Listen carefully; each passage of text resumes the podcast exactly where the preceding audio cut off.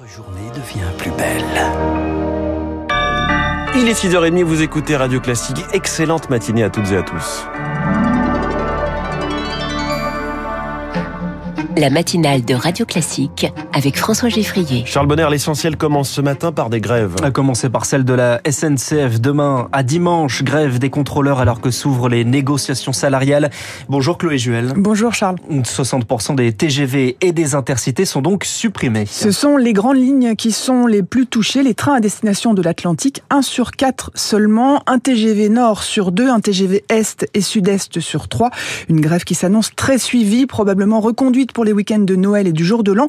Les syndicats mettent la pression. Le préavis a déjà été déposé alors que les négociations viennent tout juste de commencer.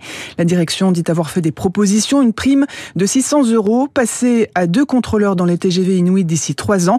Des miettes pour les syndicats. Eric Meyer est secrétaire fédéral de Sudrail. Quand vous êtes contrôleur, c'est vous qui êtes responsable de la sécurité des voyageurs. C'est à eux euh, de vérifier la validité de l'ensemble des types de transport. Aujourd'hui, vous avez dans les TGV des baristas qui sont sous la responsabilité du contrôleur. L'ensemble de ces tâches supplémentaires n'ont pas été valorisées euh, dans leur salaire. Les contrôleurs réclament entre 200 et 250 euros de plus par mois et des garanties pérennes de déroulement de carrière, chose que pour l'instant la direction ne veut pas entendre. Tous les voyageurs vont recevoir un mail ou un SMS pour savoir si leurs trains sont maintenus ou non.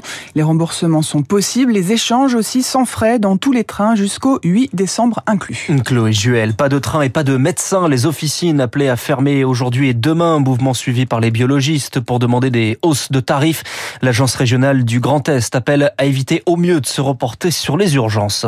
Un septième 49.3 en deux mois, activé hier sur le budget de la sécurité sociale en lecture définitive à l'Assemblée nationale, mais pas encore adopté. La NUPES dépose une motion de censure commune examinée la semaine prochaine. Le budget de l'État de cette année et de l'an prochain, quant à eux, sont déjà adoptés. Ils contiennent plusieurs mesures de soutien au pouvoir d'achat versées en partie au mois de décembre à Zaïs Perronin. Pour faire face à la hausse des prix du gaz, de l'électricité, 12 millions de foyers modestes recevront un chèque énergie, 200 euros pour les plus précaires et 100 euros pour les familles dont le revenu fiscal est compris entre 10 800 et 17 400 euros. Aucune démarche à effectuer, ce sera automatique. Pour ceux qui se chauffent au bois, ils pourront recevoir un coup de pouce d'un montant comparable, possible à partir du 22 décembre.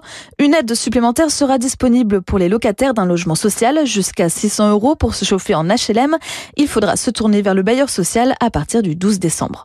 Mi-décembre, c'est aussi le moment de la traditionnelle prime de Noël, 152 euros pour les allocataires des minima sociaux et l'arrivée d'un nouveau bonus réparation pour tous, un forfait qui pourra aller de 10 euros pour un grille-pain à 45 euros pour un ordinateur portable chez un réparateur agréé. En revanche, le 31 décembre signera la fin de certaines aides énergie, comme le blocage des tarifs réglementés du gaz ou encore la remise de 10 centimes par litre de carburant. Et sur l'énergie, le gouvernement se prépare à des délestages en cas de surtension du réseau, coupure de deux heures ciblée. On y revient dans le journal de l'écho dans trois minutes. On sera effectivement dans la tour de contrôle d'Enedis en reportage. Il est 6h33. Laurent Vauquier va porter plainte contre le maire de Saint-Etienne. La situation de Gaël Perdriau devient difficilement tenable, accusé par le président de la région Auvergne-Rhône-Alpes peut d'avoir tenté de propager des rumeurs de pédocriminalité. C'est ce qu'on apprend dans une enquête de Mediapart publiée hier, finalement autorisée à être publiée par la justice. Elle est soupçonnée de fraude fiscale. L'ancienne ministre Caroline Cailleux conteste l'évaluation de son patrimoine faite par la Haute Autorité pour la transparence de la vie publique. Un écart de plusieurs millions d'euros sur deux résidences. Les déclarations de l'ensemble des membres du gouvernement sont publiées aujourd'hui. De la transparence, c'est ce que réclame la Commission européenne à la Hongrie. Transparence pour éviter les conflits d'intérêts. Face au retard des réformes, la Commission veut bloquer le versement de 13 milliards d'euros de fonds européens. Emmanuel Macron, dans un discours direct aux États-Unis. Léomar, le bœuf et le gâteau à l'orange du dîner d'État avec Joe Biden ne vont pas cacher les divisions sur le protectionnisme. Le président américain subventionne massivement son économie. Un risque de faire fragmenter l'Occident, selon Emmanuel Macron, devant la communauté française. Hier, les deux présidents tiendront une conférence de presse et souligneront aussi leur position commune sur le soutien à l'Ukraine, notamment. L'Ukraine menacée sur son territoire autour de la ville de Bakhmut dans l'Est, mais aussi à l'étranger. Un colis piégé envoyé à son ambassade en Espagne. Un employé a été blessé légèrement. Il est depuis sorti de l'hôpital. L'Ukraine va donc renforcer la sécurité de ses représentations diplomatiques. Driss Youssef est expert en sécurité globale l'ambassade d'Ukraine à Madrid, c'est un territoire ukrainien. Et donc la responsabilité et la sécurisation de cette ambassade revient au service intérieur ukrainien. En revanche, la police espagnole, elle assure la sécurisation des abords. Depuis le début du conflit, c'est-à-dire depuis le mois de février, on n'a pas d'éléments qui tendent à démontrer que nos infrastructures diplomatiques font l'objet de, cibles. Ce qui n'est pas impossible, mais en tout cas, on n'a pas d'éléments là-dessus. Driss Youssef, joint par Rémi Vallès. C'est la journée mondiale de lutte contre le sida avec un mot d'ordre.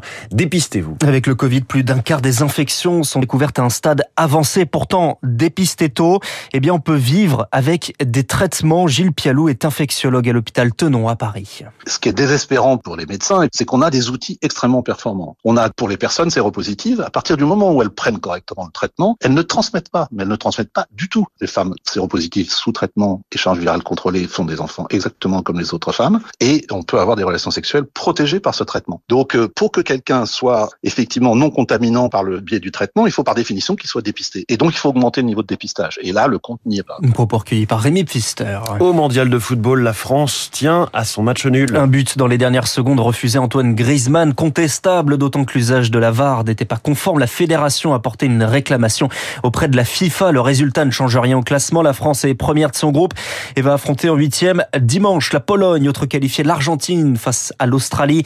Aujourd'hui, match crucial pour la Belgique contre la Croatie, de l'Allemagne contre le Costa Rica, match arbitré par Stéphanie Frappard, la française, première femme arbitrée chez les hommes dans un mondial. Merci beaucoup, c'était le journal de 6h30 signé Charles Bonner. Il est 6h36, prêt pour la grande coupure d'électricité cet hiver.